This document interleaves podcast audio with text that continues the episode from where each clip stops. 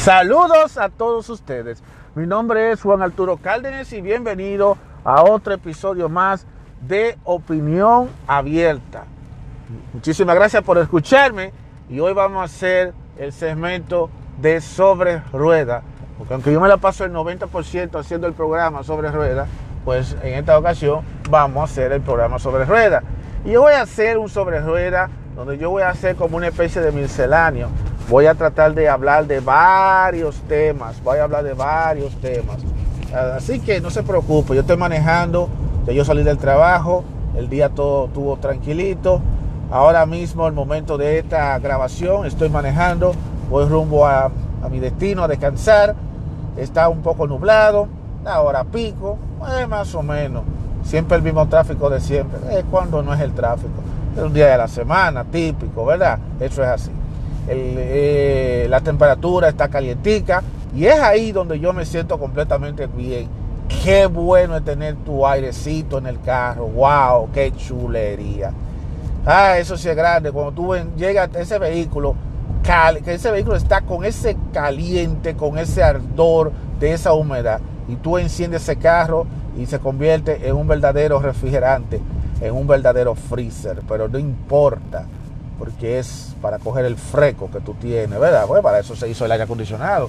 Y ahí tú tienes que disfrutar del verano, ¿verdad? Duro es cuando tú tienes un carro que no tiene aire acondicionado o simplemente que el aire acondicionado no funcione. Porque ahí sí es duro, que ahí tú estás sudando la gota gorda.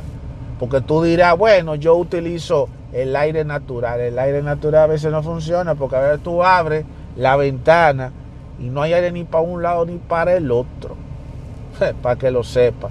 De todas maneras, eh, por eso es que hay que cuidar los vehículos, señores. Y tienen que asegurarse de que cuando se compre un vehículo, se lo compre con un buen airecito, señores, y que el aire esté bueno. Porque a veces hay que echarle gas, especialmente cuando te están reparando el carro, y a veces hay que echarle gas para que por lo menos se enfríe que es lo que importa aquí, ¿eh? Pues chulísimo, tú prendes ese airecito, freguito ahí, que afuera esté derritiendo, eso es otra cosa. Ahora, eh, eh, eso sí, que prepárate, que va a gastar mucho combustible porque el aire gasta combustible. Eso es así. Y más ahora como estamos con, esto, con esta gasolina cara, porque aunque eso es un puro negociazo. Yo, en lo largo de mi vida, he tenido varios vehículos y solamente llegué a tener un solo vehículo que no tenía aire acondicionado. Y fue el primer carro, el primer vehículo que yo tuve, que fue una 1984 Cherokee, que fue una Jeepeta Cherokee. Y fue que me la regalaron. Mi papá decidió pasármela a mí y él se compró otro vehículo. La Jeepeta es buenísima en calefacción. Muy buena en calefacción. Y para comenzar estaba bien. Pero mi hermano en verano yo tenía que andar con la ventana abajo porque mi hermano era achicharrándome que estaba porque resulta y viene a ser que ese tipo de jipeta no venía con aire acondicionado. Que parece ser que esto, estos tipos de carros que se hacen para lugares eh, fríos. Y no sé. Pero nada, hay que aguantar su pela al principio. Y como a caballo regalado no se le mira el cormillo, pues vamos a hacer. Yo he tenido, viendo así, mira, yo tuve una Cherokee. Después del Cherokee tuve dos, tipos de vehículos. Eh, tuve una Ford, que lamentablemente yo no, yo tengo un divorcio, un divorcio hecho con la marca Ford. Yo no quiero saber de los carros Ford, sinceramente, nada que tenga que ver con Ford, porque es una cuestión de mala suerte que yo he tenido con los vehículos Ford, desafortunadamente. He tenido dos vehículos Ford, he tenido eh, un Ford Bronco que para mí fue lo peor, una Ford Bronco de 1988 que fue lo peor de lo peor. Esa, esa Ford pareció fue que me vendieron un limón, fue lo que me vendieron de vehículo. Porque ese carro no me duró casi nada. Eso, fue nada más, lo corrí un par de meses y después un mecánico vino y me, lo terminó de dañar. Me lo terminó de dañar con un afán de unos buchis que quería cambiarle al carro y entonces como yo no quería cambiar los buches, él me jodió el carro. Y al final me quedé yo sin carro. Esas son las cosas que es la vida que uno pasa. Pero el carro como quiera estaba dado, porque el carro aparentemente tenía, eh, una serie de problemas y además no me gustaba porque fue el primer, la primera, fue una jipeta, pero de dos puertas. Entonces el que se montaba detrás tenía que mover el asiento. No me gustaba eso. Yo lo cogí porque fue que mi papá me lo regaló. Yo dije, mi papá se vio un carro ahí y, ah, no, por mil, eh, un carrito ahí por menos de mil dólares. Señores, lo barato sale caro. Después salí con una Ford Winston. Otra, otra Ford, salí de una Ford para otra Ford. Y lo último que pasó fue que una de las puertas, la puerta del lado del chofer, estaba dañada. Y yo me vine, y ya eso se vino a dar cuenta ya después que se había comprado el carro, ya. Y el carro como estaba comprado como tal, uno cayó en esa trampa. Ese fue el gancho que uno cayó y tuvo un check engine, mi hermano, que ese check engine me dio dolores de cabeza porque gasté 500 dólares, gasté 300 dólares, gasté 200 y pico de dólares para que ese check engine me lo resolviera, para que yo pudiera quitarle eh, ese cambiarle el sensor. Para nada. Eso fue una pesadilla total. Y más que se puso la imposición de que si tú tienes el prendido en tu vehículo no pasaba la inspección. A mí por poco me meten preso, que lo llevo a un sitio, a, que, a un sitio ahí, y parece ser que ellos por debajo de la mesa le pusieron un ticket falso.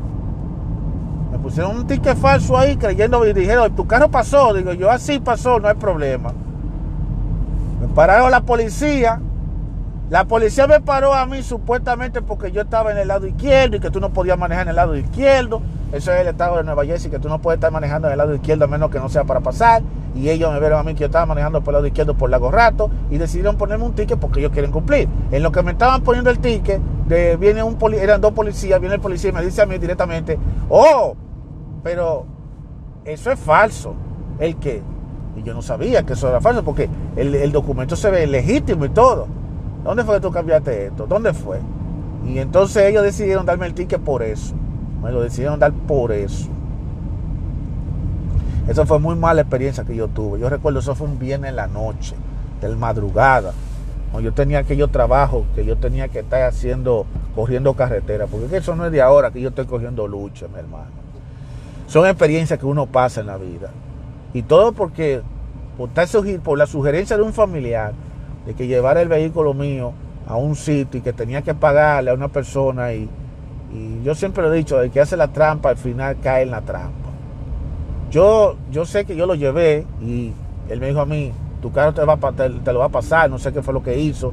Lo cierto es caso que yo veía que le puso el sticker, de, le puso el sticker que sí pasó. Pero la sorpresa fue que el ticket era falso. No me llevaron preso porque Dios fue grande. Para mí fue algo muy traumático ese momento.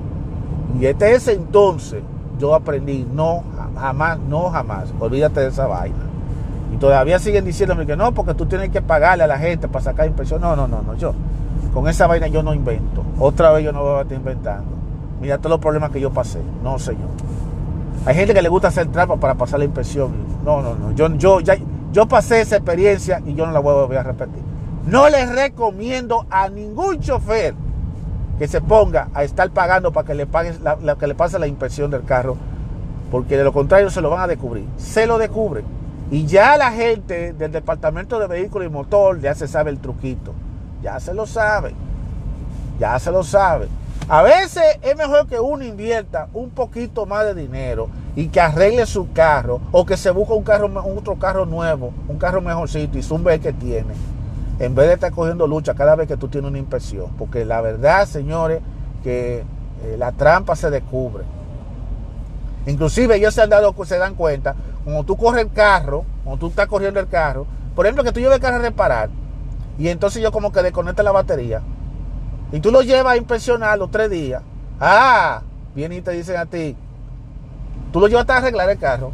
Yo, no, porque este carro parece que lo repararon y lo desconectaron la batería. Se dan cuenta, se dan cuenta. Así que a los choferes que no se pongan a estar desconectando baterías, yo conozco familiares que les gusta hacer esa vaina de que para pasar la impresión, señores. Lo mejor es ah, mantenga su carro en buenas condiciones, hágale los arreglos necesarios a su vehículo. Y si usted ve que ese vehículo le da demasiada lucha, y le da demasiada lucha y le sale demasiado caro, como me pasaba a mí, que me cogía demasiada lucha con las reparaciones de carro, Lo mejor es comprarse un buen, un buen carro. Junte su chelito, haga lo que sea y cómprese un carro más nuevo y mejor. No se mete en carro baratero y en carro que tenga demasiada milla. Se lo aconsejo. Mire, yo tenía, tenía una Kia Sedona del 2006. La marca Kia no es mala. Lo malo de esa marca es sencillamente que sus piezas son demasiada caras y la reparación de, de, cualquier cosita me salía más de 500 y 600 dólares. Y eso que se supone que los Mercedes, la, la, reparación de un Mercedes-Benz salía más caro, pero lo de un Kia va más lejos. Porque el problema de esos vehículos, tanto los Kia como la marca Kia como la marca Subaru, son marcas internacionales y son que son marcas, son vehículos que ellos no tienen marca de repuesto, sino que tú tienes que obligatoriamente ponerle piezas originales, porque o piezas originales, porque de lo contrario cualquier pieza no le sirve. Ese es el problema de los Kia, el problema de los Kia y el problema de los Subaru. Que por cierto yo tuve un Subaru Legacy. Uno de los dos carros que he tenido en, en mi vida ha sido un Subaru Legacy del 98. Yo tenía un Kia Sedona del 2006. Ahora tengo en la actualidad lo que estoy montando ahora mismo, lo que estoy manejando, que ustedes me están escuchando, tengo una una Honda Pilot, una Honda Pilot del 2012. Pues hay que avanzar. Y después, más adelante, después me meteré en otro vehículo más avanzado, porque uno tiene que, si uno trabaja tanto, es para uno darse su gusto, no puede tampoco estar trabajando para nada. Y, hay que, y además, como yo tengo que estar corriendo constantemente carretera, tengo que tener un buen vehículo. Tú no puedes estar teniendo vehículos chorotos para tú estar corriendo carretera, porque si no va a estar a cada rato reparando carros. Si yo tuviera, me hubiera quedado con el Kia Sedona, estuviera yo cogiendo lucha, cogiendo yo pela todavía, yo estuviera eh, arreglándole esto, arreglándole aquello. No, no es fácil. Y los mecánicos no son muy ahí con, los, con, esas marcas como los Kia y los, los, los Kia y los, tanto los Kias como los Subaru y cualquiera de esas marcas, hay algunos mecánicos que lo último que te dicen a ti, te dicen a ti, mira, te lo ponen carísimo, te cobran precio carísimo, te cobran a ti hasta 800 dólares, hasta, hasta 1500 dólares. Pero ellos te ponen esos precios para que tú te vayas, te vayas de carita, porque ellos no quieren meterse en esos vehículos. Lamentablemente eso es así. En el caso de los Ford, el, la carro Ford tiene que la pieza se daña muy rápido la pieza se daña demasiado rápido y la, en la manera en cómo están las piezas en, los vehículos es demasiado incómodo para poner y para quitar. Entonces te cobran también por el trabajo de obra.